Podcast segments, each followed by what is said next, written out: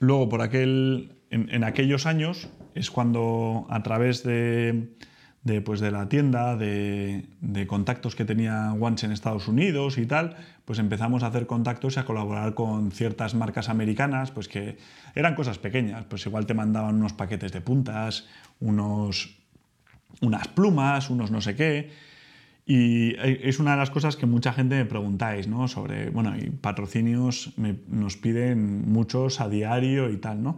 Y yo creo que por aquel entonces no teníamos igual un poco la tontería que se peca hoy en día con el tema de los patrocinios, el Instagram y no sé qué. Ni había Instagram ni nada, ¿no? Al final éramos dos o tres personas que pues lo dábamos todo porque la verdad es que nunca pedíamos nada a cambio, o sea, todo lo hacíamos, lo del foro, lo de los vídeos, lo de compartir las quedadas, lo hacíamos porque nuestro objetivo profundo, o sea, nuestro interés era involucrar a más gente en el deporte, cuanto más gente mejor, cuanta más gente aprendiese mejor, y, ese era nuestro propósito con la web, ¿no? Y, y yo creo que eso, algunas marcas lo veían y te apoyaban y lo veías como diciendo, oye, pues muchas gracias por apoyar y por creer en el proyecto, pero no es un poco lo que a veces pecamos en, en este mundo, que, joder, que te creas una cuenta de Instagram y parece ser que las marcas te tienen que estar regalando las cosas. O sea, al final hay que dar, dar y dar para luego recibir. O sea, años de artículos, de quedadas, de encuentros, ¿sabes? O sea, ¿qué aportas? Aporta algo a la industria antes de pedir algo de ella. Y y no colabores con marcas que no te gustan porque al final no te resuelven nada. O sea, ¿de qué te sirve usar un producto en el que no crees si, si realmente no... La caza es muy cara, la vida es muy cara, hay muchas cosas, si no te resuelve nada, ¿para qué patrocinarlo? ¿no? ¿Para qué gastar tus esfuerzos en patrocinar algo que igual vale 50 euros? Si es que cómpratelo.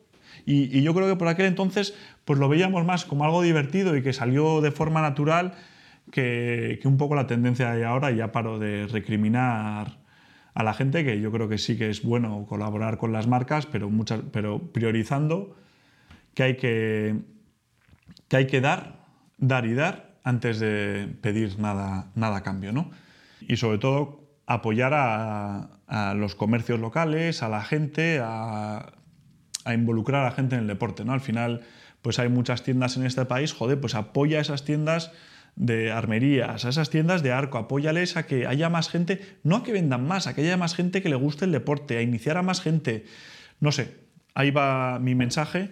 Y una de las cosas que por aquel entonces como que me marcó un poco, ¿no? Y para que todos aquellos que os preguntáis, ¿y cómo consigues patrocinios? Pues mirar, eh, yo estaba un día, me acuerdo perfectamente, en no sé si era Decathlon o una tienda de esas similares como deporte y recibo una llamada en el móvil de teléfono de un americano que me empieza a hablar a mí en inglés y digo, sí, tal, ¿quién eres? Soy Pedro, tal. Me dice, soy Dietmar Trillus. Y yo, pues muy bien, pues yo soy Pedro, ¿no? ¿Y qué quieres? Y resulta que la persona que me llamó era el número dos del mundo de tiro con arco a nivel mundial, ¿no? Que, que además yo creo que le sentó como el culo porque, claro, me dijo, me, dijo quién era y yo le dije, pues muy bien, pues yo soy Pedro, ¿no? Yo no tengo ni idea quién eres, o sea, yo no estaba tan, tan puesto al día de si era el campeón del mundo o no. Y el tío, joder, pero si yo soy el campeón del mundo, ¿no sabes quién soy yo? Pues, pues la verdad es que no, tío. Yo conozco aquí a gente de por aquí, pero tampoco estoy tan puesto al día.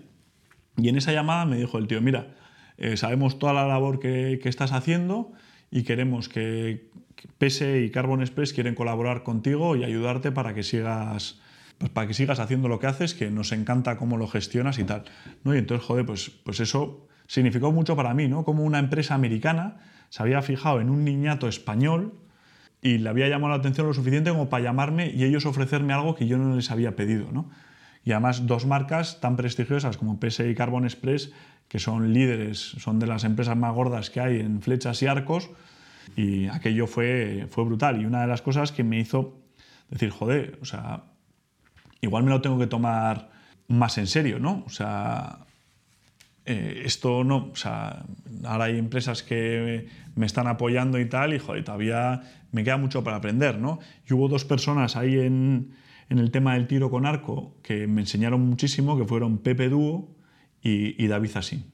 Esos fueron dos personas que durante muchos años me han ayudado a mejorar en el tiro con arco, en la técnica del tiro con arco, para mejorarla en plan profesional, ¿no? Porque al final tú puedes aprender a tirar con arco, pero cuando tienes un coach que te va guiando durante años para mejorar y refinar eso, pues sí que puedes dar el siguiente nivel y tirar mejor porque hay un aprendizaje que lo que puedas aprender tú solo. Porque llega un momento que si aprendes tú solo puedes llegar hasta cierto punto y si encima tienes el apoyo de, profesionales, pues saben sacar y exprimir lo mejor, lo mejor que hay en ti. ¿no?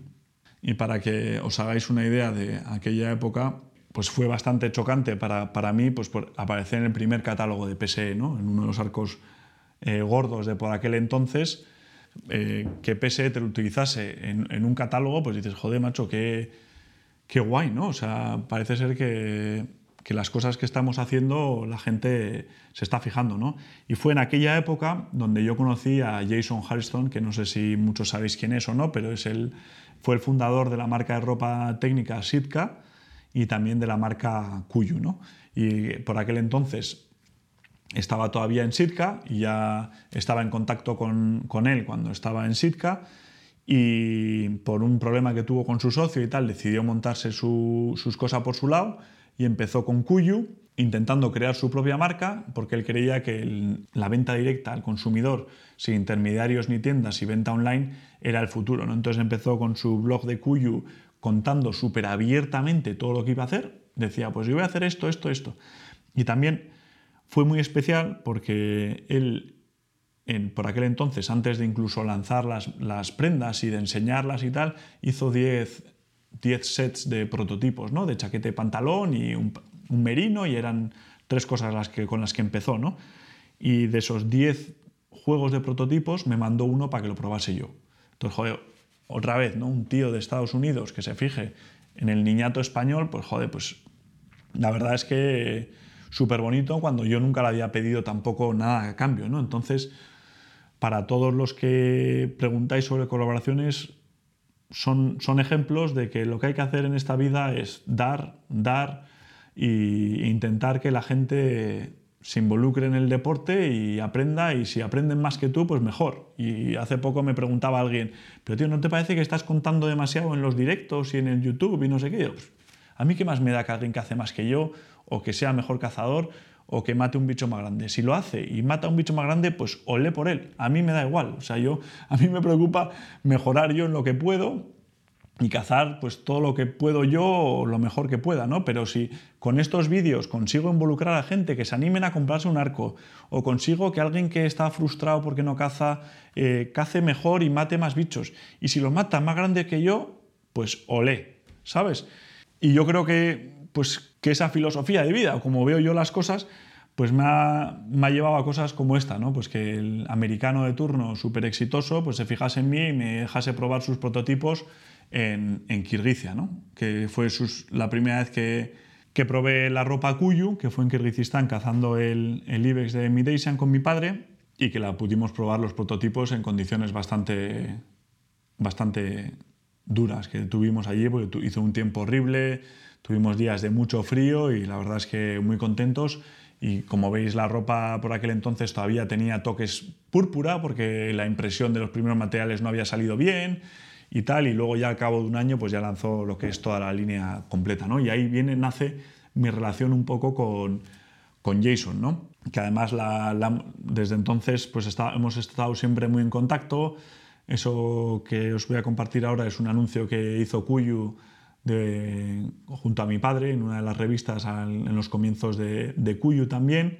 Y tuvimos la suerte de encontrarnos con Jason, conocerle en persona en nuestra cacería de los territorios del noroeste, que cazamos en el mismo sitio en Artis Red, donde yo ahí pude cazar en un backpack, que es mi cacería más bonita que he hecho, la más especial, un carnero de dol, que para mí es uno de los animales más bonitos del mundo. Fue una cacería totalmente a pie, todo lo llevamos en la mochila, lo cacé el anteúltimo día, después de no haber visto ningún bicho hasta entonces. Y entonces la sensación aquella de estar en medio de la nada, de todo el sufrimiento de ocho días cazando a saco con mogollón de peso, brutal. O sea, la experiencia aquella fue brutal y tuvimos la suerte de compartir un día en el campamento con, con Jason y fue muy interesante conocerlo. y, pero sobre todo la experiencia aquella que vivimos fue brutal. Al final mi padre cazó por su lado, yo cacé por, por el lío, por el mío. Y claro, no, no, había comunicaciones, entonces no sabíamos si mi padre había cazado o yo había cazado, no sabíamos nada, ¿no? Y fue el último día cuando nos recogieron en la avioneta, cuando yo además dije, no digáis a mi padre que he cazado, porque yo sabía que mi padre, yo estaba obsesionado con que lo quería cazar con arco y entrené más duro que nunca, que estuve seis meses entrenando a saco todos los días para esa cacería. Y claro, el anteúltimo día vemos el, el carnero y mi guía me dice, yo tengo mi rifle, ¿quieres tirarlo con el rifle? Dije, yo mira, yo me vuelvo bolo, pero yo venía aquí con el arco y lo quiero intentar con el arco. Y me da igual lo que sea, que yo lo intento. Y de hecho, le hice la entrada, eh, me metí a 100 metros de él, era imposible acercarse, le tiré, le fallé, el bicho se, se levantó la cabeza y se fue, y cuando subía le pude, le pude volver a tirar a 80 metros y ahí le pegué ya un tiro perfecto y cayó. ¿no?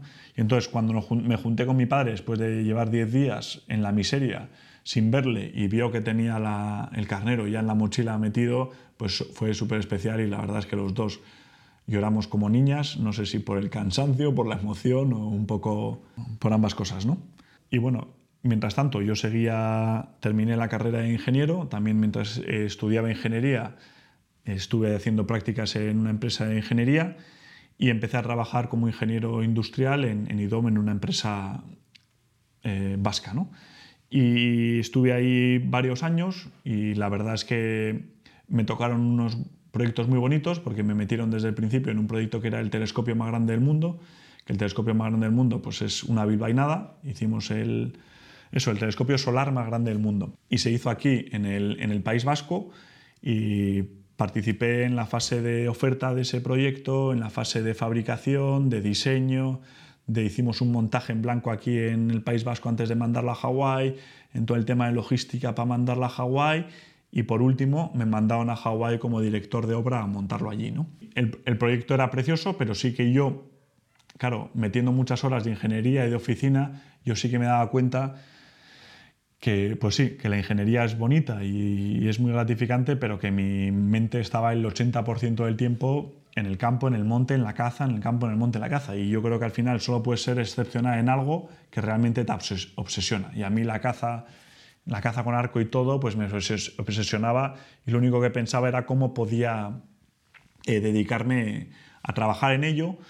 Y había muchas opciones, ¿no? Y por ejemplo, una de las opciones es como guía de caza. Pero yo, claro, yo veía los guías de caza y digo, joder, yo tengo muchos amigos guías de caza, que es muy bonito, estás muchos días en el campo, pero realmente para ti no estás cazando, ¿no? Estás, no sé, estás cazando para otros y realmente no tienes tiempo para cazar para, para ti mismo. Y entonces, joder, pues digo, joder, tengo que buscarme algo que sea complementario a la caza, pero que pueda estar más enfocado al mundo que a mí me gusta. Entonces, bueno, pues estuve toda esa fase, todos esos primeros años de trabajo, trabajando en el telescopio en toda la parte aquí de España, mientras aprovechaba para cazar en España. Y, en España, pues al final pues una cosa lleva a la otra y empezaba a cazar todas las especies de la fauna española, viajes por aquí, mucha caza menor, la perdiz es una de las cosas que hemos cazado mucho, también la becada, la codorniz, o sea que hemos cazado de todo. Llegó un momento que terminamos el telescopio, lo mandamos a Hawái y a mí me mandan como director de obra técnico a, a Hawái, a Maui, a una de las islas, ¿no? Porque el telescopio iba montado en lo que es un volcán a 3.000 metros de altura, y allí nos fuimos, me fui con Vic, bueno, me casé antes de, irme con ella, que llevábamos ya desde los 18 años, lleva aguantándome, y nos fuimos a Hawái de aventura año y medio, ¿no? Y durante ese año y medio, pues aparte, o sea, al final yo quería terminar el proyecto del telescopio porque como, como oportunidad laboral, como podéis imaginar, era brutal, ¿no? Haber podido participar en ese telescopio que es histórico y ser la única persona española que iba allí en dirección de obra y como jefe técnico de, la obra, con la edad que tenía yo, que todavía era un niñato, yo no sé qué edad tendría, pero irme allí yo con 27 años y dirigir un proyecto tan importante, pues laboralmente era brutal. ¿no? Entonces yo dije, oye, yo quiero eh, vivir esa experiencia, terminar lo que he empezado, y estuvimos allí año y medio. Año y medio que también aproveché, porque al final Hawái es una isla, pero que tiene muchísima caza, o sea, hay unas oportunidades brutales de caza son todo especies introducidas, entonces realmente no hay muchos cupos y demás, y tienes pues desde la cabra de allí hasta jabalís surferos, que hay jabalís allí de todos los colores, de todos los tipos y demás, y luego un poco el, bicho más bonito que tienen es probablemente el ciervo Axis, que la verdad es que buscar por favor cómo es la berrea del ciervo Axis porque es algo súper especial y que lo pasamos como, como enanos. ¿no? Entonces en Hawái durante ese año y medio cazamos mucho, también tuve la suerte de poder cazar un muflón en el terreno, en la cacería pública de Lanai, que es una isla que hay al lado, y para que os hagáis una idea de cómo funciona eso, eso hay una semana que se abre la temporada y es una semana solo para arqueros. Pero para que os hagáis, yo creo que es de las cacerías de más difíciles que he hecho, porque allí los, claro, cazan una semana los arqueros, luego los daban carga, luego rifle, rifle, rifle, y así es todo el año, les dan una caña brutal a los muflones, ¿no? Y son animales que han aprendido muchísimo. Entonces, para que os hagáis una idea, esa semana de, de arqueros hubo creo que unos 220 cazadores con arco cazando en, en, la isla y para poder cazar el macho tenías que matar primero obligatorio una hembra. Pues de esos 220 solo se mataron 5 machos eh, con el arco. Y yo tuve la suerte de matar ese, ese macho que además es, es brutal. ¿no? Y, y, luego nada, en Hawái pues lo pasamos bien, trabajamos mucho hasta que se terminó el, el telescopio, tuve la, la oportunidad de mientras estaba trabajando ahí en el telescopio, tuve una llamada de un amigo un otoño y de Johnny Nirkik y me llamó y me dijo, oye Pedro, ¿qué, ¿qué, haces la semana que viene? Y yo, pues nada, pues si subía al telescopio como siempre a, a, currar, ¿no? Y me dijo, tengo una cancelación de, de Mountain Goat, de Cabra de las Rocosas, si quieres te, te invito y te vienes y solo tienes que pagar la licencia. Entonces, claro, o sea, es la oportunidad de tu vida, es una cacería cara y solo me quería cobrar pues, la licencia y cuatro gastos. Y digo, pues bueno, pues llamé la misma a la oficina, me monté una excusa y dije, mira, yo la semana que viene yo no, yo no trabajo, yo me voy. Y saqué el billete de avión y me fui a, a British Columbia, donde pude cazar la, la, cabra de las rocosas, que es uno de los animales más bonitos que hay y, y una experiencia que me alegro de haber podido aprovechar. ¿no? Y eso, pues se terminó el proyecto eh, allí la verdad es que tenía una cuadrilla de gente brutal, hay una cultura en Hawái sobre la caza y la pesca que es súper especial, la gente vive de lo que caza y de lo que pesca, ¿no? Y, de hecho, pues casi todos mis, mis amigos eran surferos de, de, olas grandes, ¿no? Ese de la foto no soy yo, para los que tengáis dudas. no soy yo, pero es, una, es un colega en, en el campeonato de, de Yosh, de, olas gigantes de Hawái. Y nada, entonces ya cuando estaba terminando el proyecto, yo ya había hablado con Jason antes de, esto y le había dicho, oye Jason, eh, cuando tengas una oportunidad en Cuyo y quieras crecer en Europa, eh, avísame que yo lo dejo todo y me pongo a trabajar en Cuyo, pero sí que quería terminar el proyecto. ¿no? Entonces empezaron a crear oportunidades en Europa, quería crecer y empezó, ya empezó a montar Cuyo Europe con Jorge Amador y nada, yo en cuanto terminé el proyecto dejé toda la ingeniería y empecé a trabajar para Cuyo. Entonces, una de las preguntas que mucha gente se confunde es en plan, ¿te patrocina Cuyo? No, yo trabajo para Cuyo. O sea, al final trabajo para la marca desarrollando la marca en Europa y organizamos las ferias, organizamos los contactos con revistas, con marcas, servicio de atención al cliente, garantía, hacemos todo lo que os redes sociales, creación de contenidos, eh, todo lo que os podéis imaginar, pues lo hacemos entre los que trabajamos aquí en Europa, ¿no?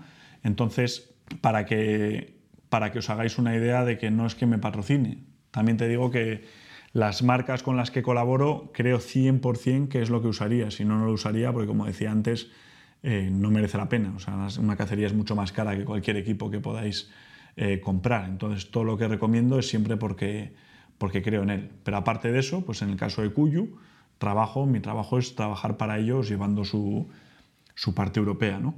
Y durante esa época en Hawái, además, que estaba esperando yo terminar el proyecto para poder dejarlo para empezar para Cuyu, eso, Big, mi mujer, allí durante esos años, durante e, ese año en Hawái, ella tenía mucha afición por la edición de vídeo y tal, y durante ese año y medio eh, como por temas de visado no, no le dejaban trabajar, eh, se dedicó 100% a aprender a editar en vídeo, a, editar, empezar a editar vídeos, contenido, estrategias online y todo eso. ¿no? Entonces, hay muchas veces que, que hay gente que, que, no sé, que piensa que las oportunidades te, vienen del cielo, ¿no? O sea, que tú, porque eres muy buen cazador y haces las cosas muy bien, te va a llegar un tío y te va a decir, oye, mira, te voy a pagar para que vivas la vida y disfrutes como un enano. ¿no? Y hay mucho trabajo detrás que la gente no se da cuenta. ¿no? Y, Y al final, aparte de lo que comunicas, hay un trabajo de aprender estrategias de marketing online, aprender sobre fotografía, sobre edición, sobre edición de vídeos, sobre técnicas, sobre comunicación. Todo eso a día de hoy está todo en Google. O sea, podéis aprender, pero claro, o sea, hay mucha gente que dice, joder, qué, qué bonitas fotos. Y dices, sí, pero es que hay mucho trabajo detrás. De...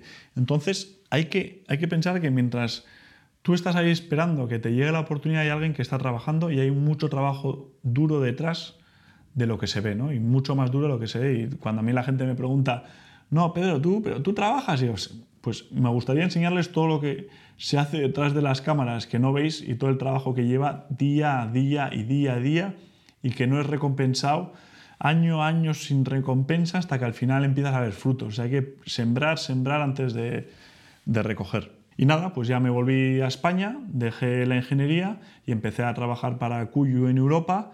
Y esto ya es un poco la historia reciente que, todos conocéis. ¿no? Ahora pues trabajo para Cuyu, aparte también escribo en revistas de, de todo el mundo, hacemos, tenemos una serie en Movistar, hacemos vídeos pues, para YouTube y documentales, eh, también fotográfica, colaboramos con muchas marcas, eh, charlas, o sea, 100.000 historias que, que, hacemos, ¿no?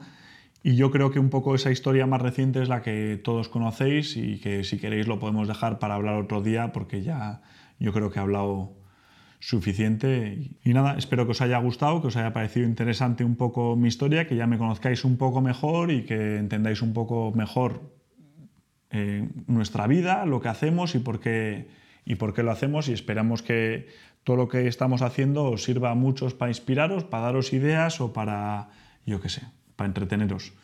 Y una cosa que no he comentado, que muchos me soléis preguntar, es por qué, si soy español, ahora ya que todos sabéis que soy español, que vivo en España y todas esas cosas, ¿por qué digo todo en inglés? Y la razón de lo que digo todo en inglés es porque trabajo para una marca americana y trabajo para crecer esa marca en, el mundo o en Europa. ¿no? Entonces, toda mi comunicación, generalmente en los vídeos y todo, es gracias a esa marca y, por eso lo hago todo en inglés. Una marca que estoy tremendamente agradecida y que la verdad es que sin ellos eh, muchas veces no, o sea, no hubiese tenido la oportunidad de vivir haciendo lo que me gusta y, poder compartir todas estas aventuras y estas anécdotas con vosotros porque ellos son los que han apoyado en mí, que muchas veces algunos que me dicen, joder, pero no deberías de apoyar alguna marca española o no deberías, y pues desgraciadamente el, la industria es como es y los que han creído en mí, los que se mojan para pagar los pañales de mi hijo, pues es una marca americana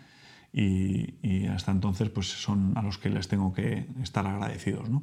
Por último, ya otra de las preguntas que me soléis hacer muchos es, joder, pues quién paga la caza, quién no paga, pues al final eh, todas esas cosas dependen de, soy, soy, transparente, dependen de muchas cosas. Hay proyectos pues que que lo hago porque a mí me gusta, otros proyectos que tienen más intereses comerciales y están patrocinados igual por alguna marca o por algún outfitter o subvencionados de alguna forma, de tal forma que no salga tan caro, pero, pero vamos, que también un mensaje a toda la gente esa que vivir, creo que soy muy afortunado de hacer lo que, lo que hago y yo creo que la industria de la caza es una industria que, en la que vivir es muy complicado hacerlo. Y no es por desmotivar, pero también hay que ser realista, ¿no? O sea, no, no creo que, que sea una industria que das un pelotazo y por...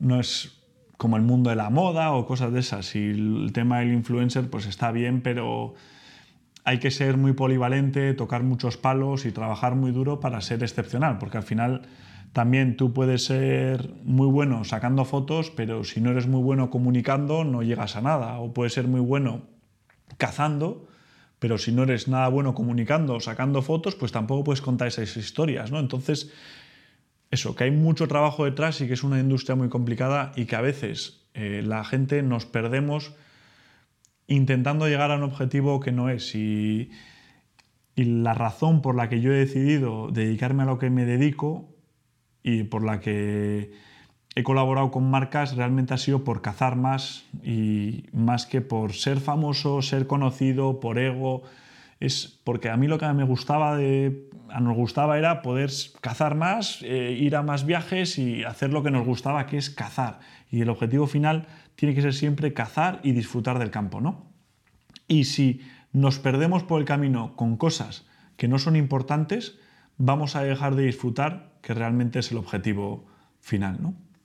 Y no sé si esto os sirve, eh, tampoco quiero ofender a nadie, o sea, al final esto, eh, mis mayores respetos, no, o sea, no va en contra de nadie, pero creo que sí que es interesante que la gente lo, entienda. ¿no?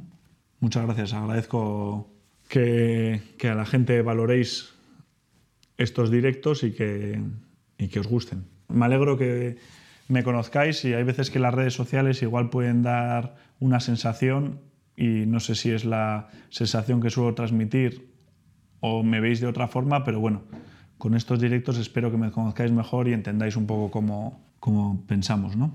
O mi idea es con, con, todos estos directos también invitar a gente que me parece interesante, eh, hablar con ellos y que conozco, y mi idea es hacerlo en cuanto nos dejen salir.